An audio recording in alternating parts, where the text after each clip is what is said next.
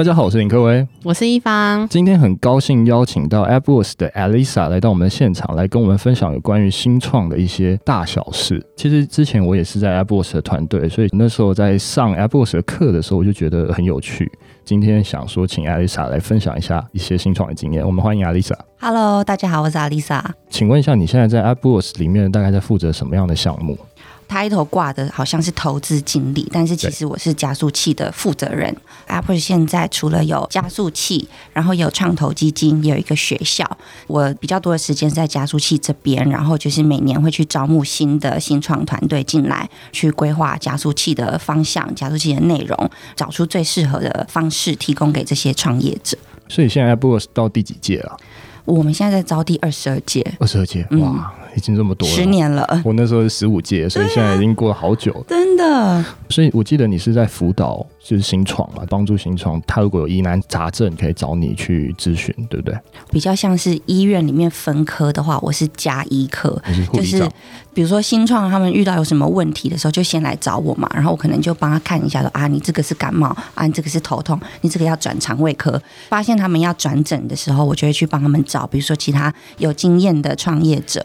或者是说投资背景的我们公司合伙人，如果说他是一般的症状，比如说平常小感冒啊、发烧啊那种常见的症头的话，我就会自己在这边帮他解释掉、处理掉这样子。就有点像是总机的概念，对不对？某一个总机转来转去的概念，对对。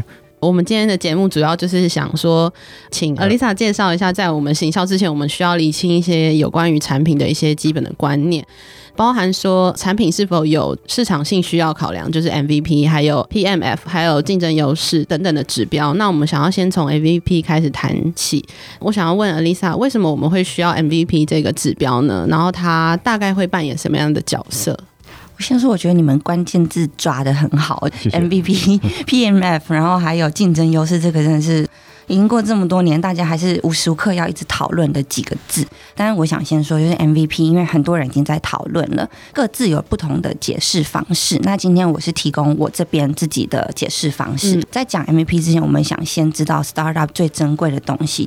时间跟资源都是很有限的。MVP 的概念对于 startup 来说，要花最有效率的时间，用可以负担的最精简的资源来测试产品的市场反应，这是 MVP 的概念。这个目的呢，就是有效率的时间、可负担的资源，所以快速的试错，去知道用户的反应。那如果今天呢，这个 MVP 出来之后，用户是有反应的，你就可以投入更多的时间、更多的资源去把这件事情放大。因为可能就会为你带来更多的效益。如果说你的 MVP 丢出去之后，用户没有反应，市场没有反应，就代表再用有限的时间跟资源，很快的去换。总结重点，你想到 MVP，你就要记得几个关键字，就是快，然后省，然后要面对用户。所以说，如果你今天在做一个 MVP，然后你其实是自己在那边研发一些技术，然后自己觉得哦好强哦。没有真的接触到市场上的客户的话，其实你这个 MVP 的概念你没做完，行不通的。刚刚讲的是比较抽象，可能我可以举一些没有善用 MVP 这个概念的例子，这些都是真实发生，每年都会发生。比如说呢，创业者，我们追踪他已经半年了，但是我们发现他的产品永远都是在所谓的 pre-launch，就问他说：“哎，你产品 launch 吗？”他都说 pre-launch。现在的情况怎么样？他就说有 sign up。像这样子的话，等于他没有做完最后一步，他没有真的去面对用户。或者是也会遇到一种创业者，甚至花更久，超过一年的时间。但你每次问他，都在修正他的 idea，可能跟不同的人得到一些建议和意见，再回去修正，这样没有丢出去，这样也不是 MVP。我们来解释一下 MVP 好了，MVP 其实是最小可行产品，应该是一个 term 吧。所有的创业好像要接地气才是最重要，而不是就是可能你是天马行空一直在想一些东西，但是你不接地气，其实这些创业都是没有用的。我觉得大家 Alisa 有看过很多不接地气的创业，因为可能每年有这么多的新创团队都在 AppWorks 里面，所以大概你很了解说什么样的东西是不接地气的。通常我们的设计就是会用一些方式，比如说我们有 demo day，、uh-huh. 那 demo day 比较像是一个无形的，像压力在那边有一个成果发表会，等于会压一个时间跟你说，你到那个之前，你一定要把产品做出来，要累积一些至少 early traction，就是有一些用户反应跟回馈。是，的确是有遇过一些团队，他们真的 MVP 一直没有办法把它丢出来，所以等于那个 deadline 他做不到。通常透过这样子的一个方式，他就会知道说，哦，我。可能错过了一个可以向大众发表产品的机会。有过这种错过的感觉之后，可能比较能督促他们说，其实东西是真的要把它丢出来测试的。哦，对，然后之前好像也有人没有参加 demo day。对啊，可能到 demo day 以前，算是 MVP 没有丢出来，因为如果有丢出来，有一些基本的用户的数据，嗯、这些东西都可以拿出来跟大众发表。对啊，通常 MVP 出来之后都会怎么进行测试？然后它的测试的效果都是怎么样去评估？说客户是有反应的这样。今天在做这个产品的时候啊，你一边做，事前就有一些要准备的东西，比如说你在把这个最小可行性产品。丢出到市场的时候，你同时就要先想好，我说三件事好了。第一个是你的目标客户的轮廓。比如说，这个东西你估计它是要对学生，这个东西你估计是要对上班族 OL 的女生，大概的轮廓，你要有一个假想在那边测试的时候才不会漫无目的。第二点，你也要先想好你的 distribution channel 怎么找到他们。比如这个东西丢出去之后，你是要在 Instagram 啊，还是在 Facebook 下广告啊，还是下关键字啊，还是你有别人可以帮你做 referral 的这种管道？你要先大概想一下。第三点，这个最小可行性产品。呃，你自己给他多少的时间和资源做测试？你要先自己设一个停损点。你丢出到市场之后，你要观察多久？你不可能一路就一个东西观察一年吧？对，你可能会有一个比较短的时间，然后你要设一个 milestone，说哦，我大概多久之后要看一下反应，多久之后要看一下回馈。资源也是啊，刚刚一直重复在讲，时间资源都有限，可能也要先想好说，这个东西我丢到市场测试，我可能有一点点预算可以下下广告测测看，或者是我有一。一点预算可以做一些行销活动，这是一点点是多少钱？所以目标客户的轮廓，然后 distribution channel 跟时间资源的停损点是 MVP 出来之后你要测试，然后你要先想好的事情。我可以给一个案例啊、呃、Apple 是第九届有一个团队叫做 Pick One，那我们也有投资它，旗下就是有一个自有空间的品牌叫做小树屋，好像目前台北蛮多人用过，对，装潢各自有点风格的那种小小的空间可以租来，不管你是要做读书会啊、做 party 啊，然后或者是工作啊这种很弹性的运用。当初其实 Pick One 在加入加速器的时候，所谓的这个 Pick One 是一个找场地、租赁场地的网站。他是在上面观察用户的反应，发现到说，哎，怎么好像一直有一小批人，好像会在找小小的会议空间。他们发现这个回来的频率蛮常看到的，所以他们就决定找亲朋好友租了一个空间，里面用现有的材料，还去自己的朋友家里借椅子啊，还是怎么样的现有的材料去把它稍微装潢一下，丢到 Pick One 的网站上面，就发现，没想到这样子一个月以内几乎就是租满了。这个东西就是一个 MVP 的概念，他用很短的时间、很低的成本，快速的丢去市场做测试，发现有人用，一路扩张小树屋，小树屋到现在在台北市已经有快一百五十个空间这样子。所以小树屋它最主要像你刚刚有讲到它的目标客户嘛，它目标客户已经找到了，那它的 channel 大概是怎么样去把它扩散出去？这就是 Pick One 厉害的地方，所以他一开始小树屋是放在 Pick One 上面的，等于我要去租场地的时候，我也会看到一个选项是小树屋。通常已经看到在 Pick One 有很多的 user，他们都是在找小型的会议空间，是。所以当他们在 Pick One 上面发现小树屋的时候，转换率还不错。但是因为小树屋本身，我会觉得说，哎，这等一下我们会讲到，我会觉得它有 product market fit。用过小树屋的那一些 user，其实大家都很喜欢小树屋。从早期甚至到现在，其实它很强大的力量都是 word of mouth，用过的 user 去去推荐朋友。大家就是会像我刚问你说，哎，你们用过小树吗？这样子。嗯。他现在公司在这上面花的行销预算其实很少很少，但是因为用过的人都很喜欢，都觉得很好用，都会回去再访。所以他就是有一个有机的成长。我想问一下，整个来看哦，我我在想，是不是下一步就要开始做商业模式图了？商业模式图等于说是 business canvas 嘛？商业模式图要怎么样可以来帮助新创公司？然后怎么样可以让呃新创公司可以了解，然后去画这个商业模式图？商业模式图这个东西，如果听众现在一时想不起来长什么样子的话，可以去搜寻一下。这个是 Google 一下，蛮多人在用的一个概念。我觉得用这个 Business Canvas 的好处是，Startup 在早期的时候方向比较容易是发散。或者是很早期的时候，很多人是因为有片面的冲动，比如说想到什么灵感，或是注意到什么东西很有趣，就想创业。那他的思考还不是很完整的，所以透过一个已经帮你规划好一格一格的这样商业模式图，它其实是可以帮助你去收敛跟整理思绪。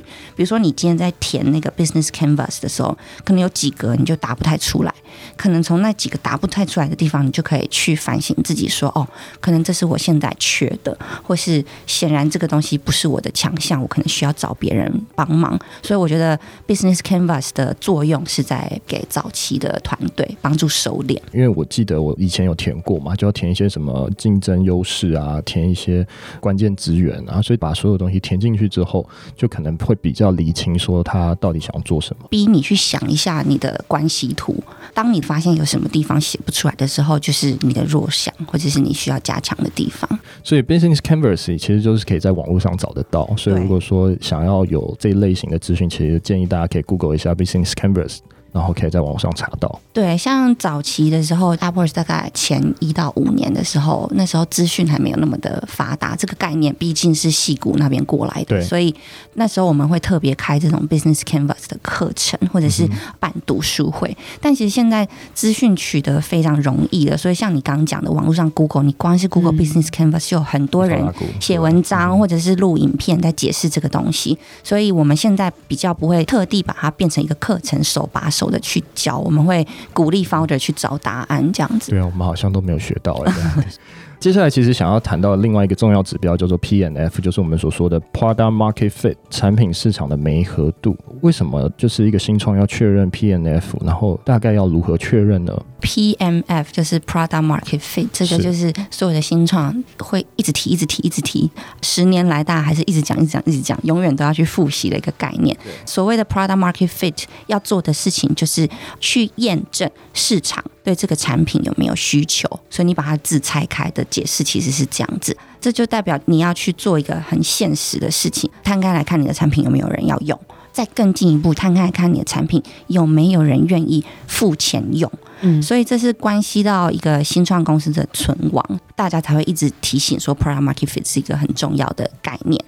如何去确认你有没有 product market fit？这也是一个 超级多人常常问的一个问题。我可以把它拆成两种方式，然后大家可以回去想一想。一种是比较直觉式的方式，比如说看一下你今天卖的，比如说你是电商，你在卖一个产品，这个产品需不需要一直补货？或者是说你的网站会不会流量太多了，非常多人来看你的网站，来用你的东西，然后到你需要加开你的 AWS credits 的境界，或者是网站当掉了，会有人立刻写客服来骂你。这种比较直觉式，你可以去感觉。嗯、所谓有这些反应的时候，可能就是你有 product market fit，因为 user 很急着要用你的东西。另外一种就是比较逻辑式的，有凭有据的去看，嗯、就是你去看数据，比如说你去看你新增的用户。通常呢，你看新增用户会一直涨，一直涨，好多新用户，这样还不够，这样是最浅层的一个指标。你要看的是新增的用户里面有多少人愿意留下来，第二天、第三天，或是一个礼拜后、一个月后，他还会回来造访你的网站，或是回购你的产品。甚至更进一步，你可能初期都是免费的用户，这些免费的用户到某一天决定要让他们用进阶的服务开始收费了，有多少人会因为这个收费的门槛还愿意留下来？所以这些就是比较逻辑式的，可以让你去检视说，呃，我的东西有没有 product market fit。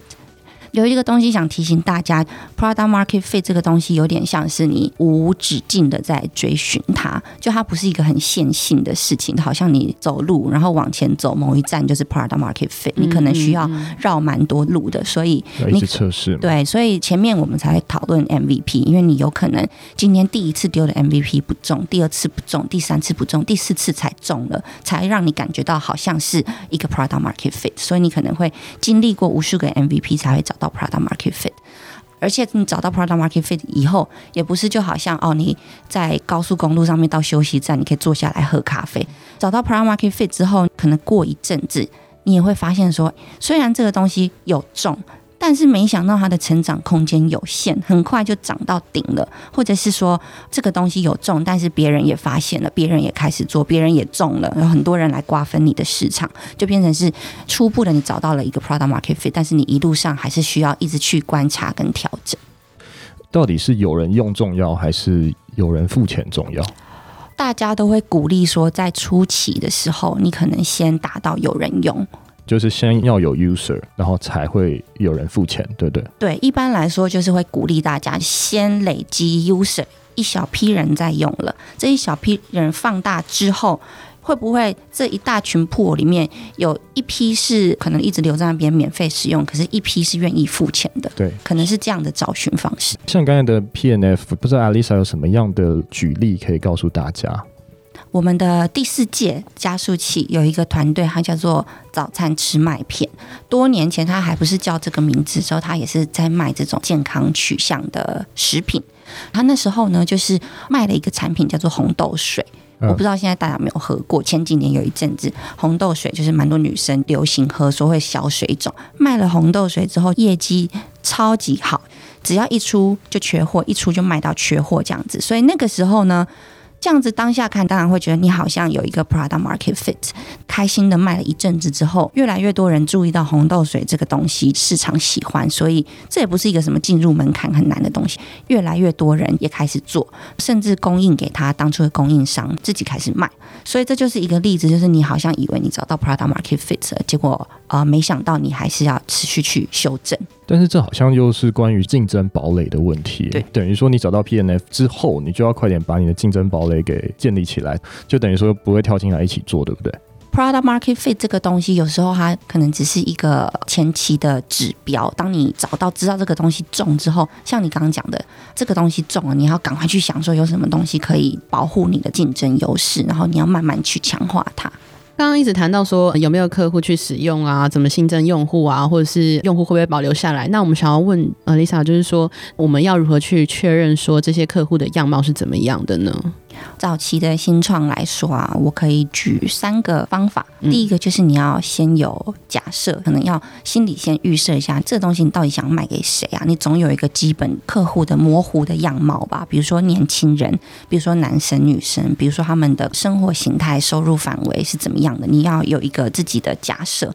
有了假设之后，你才有办法去做一些 A/B test，就是你可能有两组的素材，或是针对两群不一样的群众，都去用你的产品做测试，然后看看反应怎么样。第三，很重要的是直化的访问。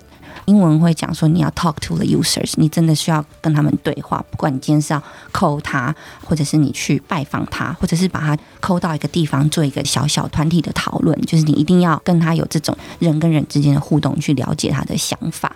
我会很强调直话，是因为早期的新创团队，你免不得用这种好像没效率的做事方式，因为你今天其实只有。五十个用户，你有没有办法都去掌握它？也没多少人啊，五十个用户，对不对？那你是不是有办法很清楚的知道他们都是谁？他们大概是什么样子？可以怎么样帮他们下 tag？那他们的反应是什么？同样会强调直化访问，也是因为早期的新创啊，去过度的执着数据，数据分析其实没有太大的意义，样本数太少了，你硬要去优化的话，太小题大做了。比如说你今天的网站每天的 click 才一百多个人，你硬要去那边优化，可能改的也不是很大的意义。这时候你可能比较需要花多一点心思在直化访问上，了解你的用户之后，就会发现，哎呀，我完全针对错的人了，难怪每天的 click 只有一百多，可能要换另外一个群众，说不定你的 click 就立刻变成一千多。嗯、所以刚开始的时候，再强调一次，你先有一个目标用户的假设，然后做 A/B test，做直化访问，不要太执着于数据的优化。在前期的时候，想问一下，直化访问大概如果像是一般的形状，他访问多少人？数据我觉得就是看每个人可以负担，多少访问多少人的重点不是在这边，比较是在你怎么去消化他们给你的 feedback。不是每一个用户跟你提的东西都需要把它做进去，去。跟用户做直话访问，你可能要去观察的东西就是他怎么去使用这东西，有没有解决好他的痛点。但是通常你去访问用户的时候，他们可能会给你很多他们自己发想的 solution，这种时候你不一定要听。在用的时候是一回事，做产品又是一回事的。那如果你去收集超级多人不是专业的人给你的 solution 的话，你可能自己会变得不知道要怎么做下去。所以，身为创业者，你做直话访问，你要知道的是痛点到底是什么啊？有没有解决到？那 solution 要怎么做是你的工作，你来想这样子。最后，如果谈到竞争优势的话，竞争优势大概分哪一些类型啊？那是不是可以工商时间？我之前写了一篇很长的文章。网络上去 search 护城河，Alisa 应该就会看到那篇文章，里面有比较详尽的解释和举例。这边初步带一下护城河的概念，不是我原创的啦，其实是 AppWorks 的 founding partner Jamie，他在每一期的加速器，他都会分享这个概念给 founder，提醒大家要注意自己产品的竞争优势。那我就观察每一次讲这个主题的时候，其实 founder 的反应都非常好，我就想说每一期都用讲的，没有人把它记录下来，不然我去把它写下来好了。所以我就加了一些我自己的观察跟观点，然后运用这个概念。所以所谓的六层护城河，在 Jamie 的解释之下，把它分成从基础到最高层，总共六层。第一层就是基础核心创办团队，你有没有一些基本的能力？比如说你是不是决心很强啊？比如说你是不是学习力很快，执行力是不是很快啊？这种基本的能力，它是第一层。再往上一层就是产品力，基本上就是你的产品东西好不好啦，然后 user 喜不喜欢用。再往上一层，第三层就是用户的粘性。这个产品如果 user 喜欢用，他们有没有喜欢到会一直用，会留下来，甚至还会推荐给他们的朋友？这个是用户粘性。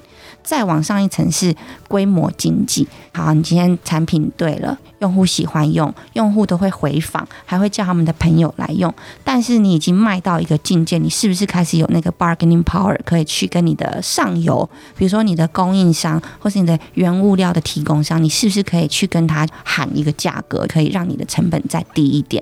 或者是说，呃，你是不是有办法掌握上下游的通路？这种就是规模经济，变成是你可以用一定的规模，但是可以放大的更快，这样子。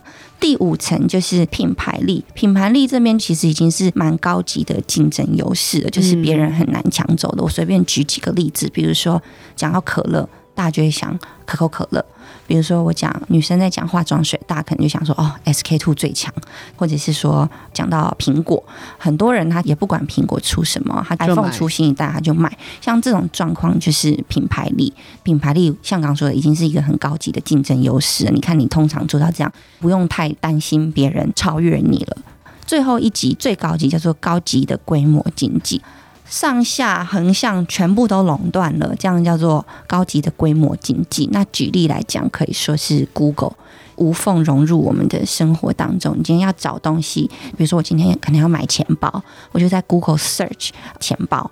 Google Search 上面就会出现一些广告，然后 Google Shopping，你看这些东西全部都是它包起来的，它已经有包山包海的服务，让你的生活整天都在它里面。像这种就像这种高级的规模经济，就是谁可以突然出来单挑 Google，其实很难嘛。想问一下，如果是新创，它大概要注意哪几点？它应该是核心能力要顾好，还有产品力，还有用户的粘性嘛？以早期的新创团队来说的话，先顾好你自己的基本能力，算是起跑点就可以先跑在比别人前面了。最基本就是你真的要确定你的决心，到底有多想要把这个东西做成，到底有多想要解决这个问题。通常这个东西够强烈的话，可以帮助你比别人更快的往下一层、更下一层去走。所以，新创电商品牌有什么样的竞争优势才可以打入市场？那你有遇过什么样的成功案例吗？我觉得新创电商品牌是因为你在买东西给用户，对，所以基本的出发点永远都是用户，你怎么想都要想用户。分成三点来讲好了，前提都是想着用户哦，想着用户这件事我就不再讲了。第一个就是你的产品搭配用户，你要去想的就是这个东西到底有没有投其所好。我前面有讲嘛，你要有一个目标用户基本的轮廓。所以你今天这个产品，你可能就要搭配你的用户轮廓，你去想，OK，这群用户他在意的是什么？他是在意便宜，他是那种对价格很敏感的呢？还是他是在意独特？还是他是在意质感？东西到底有没有投其所好？所以这是第一个基本要具备的竞争优势。第二个就是比较 optional，不是每个人都做得到的用户，你有没有办法把它凝聚成一个社群？就我的观察，今天一个电商品牌，一个有在卖产品的一个品牌，有一个用户社群在那边。短期来看，好像觉得是一个很花时间、吃力不讨好，不一定能从他们身上赚到钱。但是你长期 long term 下来看，其实有一个社群在那边的品牌，它是能发挥、能应用的是更广的。我随便举例好了，比如说啊，Apple 的第六届有一个品牌叫做鲜乳坊，它是第六届的 founder。鲜乳坊就是现在蛮知名的小农鲜乳的品牌，它就是有一群很死忠的铁粉，然后关心这种小农的概念，喜欢喝健康的牛奶。举另外一个不是 AppWorks 的团队的例子，比如说讲到面膜，很多人都知道 TT 面膜那个 TT 眼，那它也是有一个很强力用户的社群，在这上面你就可以做很多的事，比如说你要有新产品要 launch，你要验证的时候，已经有一批目标用户在那边，或者是你今天想把这个东西扩散出去的时候，这批用户也会很热情的就帮你推荐给别人，所以我会觉得这是一个。比较 optional，不一定每个人都做得起来。可是如果可以的话，用心去经营，对你永远是好处。第三个就是比较进阶的竞争优势，像刚刚讲到的第四层规模经济，就是你能不能掌握你上游供应商原物料的来源，能不能掌握你的通路铺货，有自己的通路，或是有你特别友好独家的通路，这些就是你可以想的竞争优势。最成功的案例，就像刚刚讲的 TT 眼嘛。T T 燕它其实有非常多的铁粉，对，所以它透过铁粉，他们好像有办一些聚会，还是办一些线下的展览会。那这些展览会，这些人就会疯狂的去抢他的面膜，对啊，对，所以这就是一个蛮厉害的例子。我想问一下 Alyssa，最后有没有想要补充一些给我们所说的听众还有新创团队？有一个我在 AppWorks 的 Founder 上面观察到一个常见的情况，所以我特别想提醒大家，在找到 Product Market Fit 以前，要很谨慎的去花钱做行销。因为你在找到 product market fit 以前，如果你很急着想要开始做 marketing，想要做广告，就是一个不必要的浪费。就是因为今天这个东西可能还没有真的验证，丢出来可能有一些人在用，可是你不确定这些人是不是真的像刚刚讲的产品有没有对到这群人的痛点，你都还在测试还不确定的话，你就开始花钱做行销，开始花钱，比如说。上媒体啊，做很多这种曝光的话，有可能带来的伤害有两种。第一个就是很直接的浪费钱，你还没有验证过的产品，你吸引到的客户有可能是错的，花钱导了一大堆人到你的网站，但这根本就不是你的目标客户啊！他们来了，他们留不住，他们找不到他们要用的东西，或者是说你的产品其实还没有 ready，他们来了，可是他们无法用，买不到之类的。这些东西就是呃还没有做 product market fit 之前就做行销，有可能会发生的状况。另外一种可能惨一点，但是真的实际也发生过很多次。你可能还没有 product market fit 就做行销的话，直接 idea 就被抄走了。你可能还没有掌握到一个很强大的社群，你也可能还没有掌握到你的上游的原物料，还没有足够稳定的一个供应商，开始大做宣传的话，别人就谢谢你，因为可能有一些人他们已经也在留意。也有这样子相似的 idea，那刚好这样就好像是帮他们去验证一个 MVP，那他们就知道说，哦，这个东西行得通，我来试试看。像这种东西，就是尤其提醒做电商的团队，因为你今天打造一个产品出来，常常这些产品市面上已经有了，比如说保养品，比如说面膜，比如说宠物用品，比如说食品，通常就是市面上已经有，你可能初期啊掌握到一点点和别人不一样的地方，这时候你可能多花一点时间专心。去验证你的市场，累积你的社群，可能你还在测试说，哎，这个食食品卖不卖？这个保养品对不对？然后你就开始大做宣传，那别人可能就去把它直接抄掉了。我想问一下 Alyssa，从以前你加入到 AppWorks 到现在，你有看到有什么不一样的趋势吗？新创的趋势，它是有慢慢的在改变吗？因为已经做十年了嘛，十年前、十年后这样子来分的话，当初早期的时候，科技新创的概念在台湾其实还不是很盛行的，是，所以那时候的 startup，你要说他辛苦的地方，就是别人不太知道他在做什么，要去招募人都不是那么容易，因为别人就是会怕怕的怀疑他。嗯、但是好处就是，当年十年前的 startup 没有那么多人在做这个领域的事情，所以只要你有一点小小的成绩，你很快就被注意到了，在你那个领域就变成一个算是小小的山头霸主。这就是当初十年前的优势跟劣势，跳了一下快转。现在十年后，其实现在科技新创的概念非常普遍了。嗯，所以好处就是你今天在做 startup，就算你默默无闻，还是有很多勇者，他们可能很享受这种从零到一创造东西的过程，他们还是会愿意加入 startup。这种相关的资讯啊、学习的内容，网络上都很多了，很多人在讲，所以你可以人在台湾，人不用出门，你上网看就可以听到国外的大师在分享这些概念，这是以前没有的。现在有很多像加速器啊，像政府的补助啊，愿意投新创的创投也越来越多了。不过换一个方向，现在 startup 的劣势，很多人都在这边努力着。所以你不像以前一样小有成绩，可能就变成山头霸主。你现在真的会需要像我们刚刚一路讲的，做 MVP，你验证 product market fit，你找你的竞争优势，显得格外的重要。因为现在的竞争真的很激烈，所以它是有一套逻辑在的。对，那我想问一下，你建议现在大家来创业吗？随时都是好的时机。对，好啊，谢谢阿丽萨今天来到我们的现场，我们谢谢阿丽萨，谢谢各位，谢谢一方，谢谢，拜拜，谢谢，拜拜。拜拜。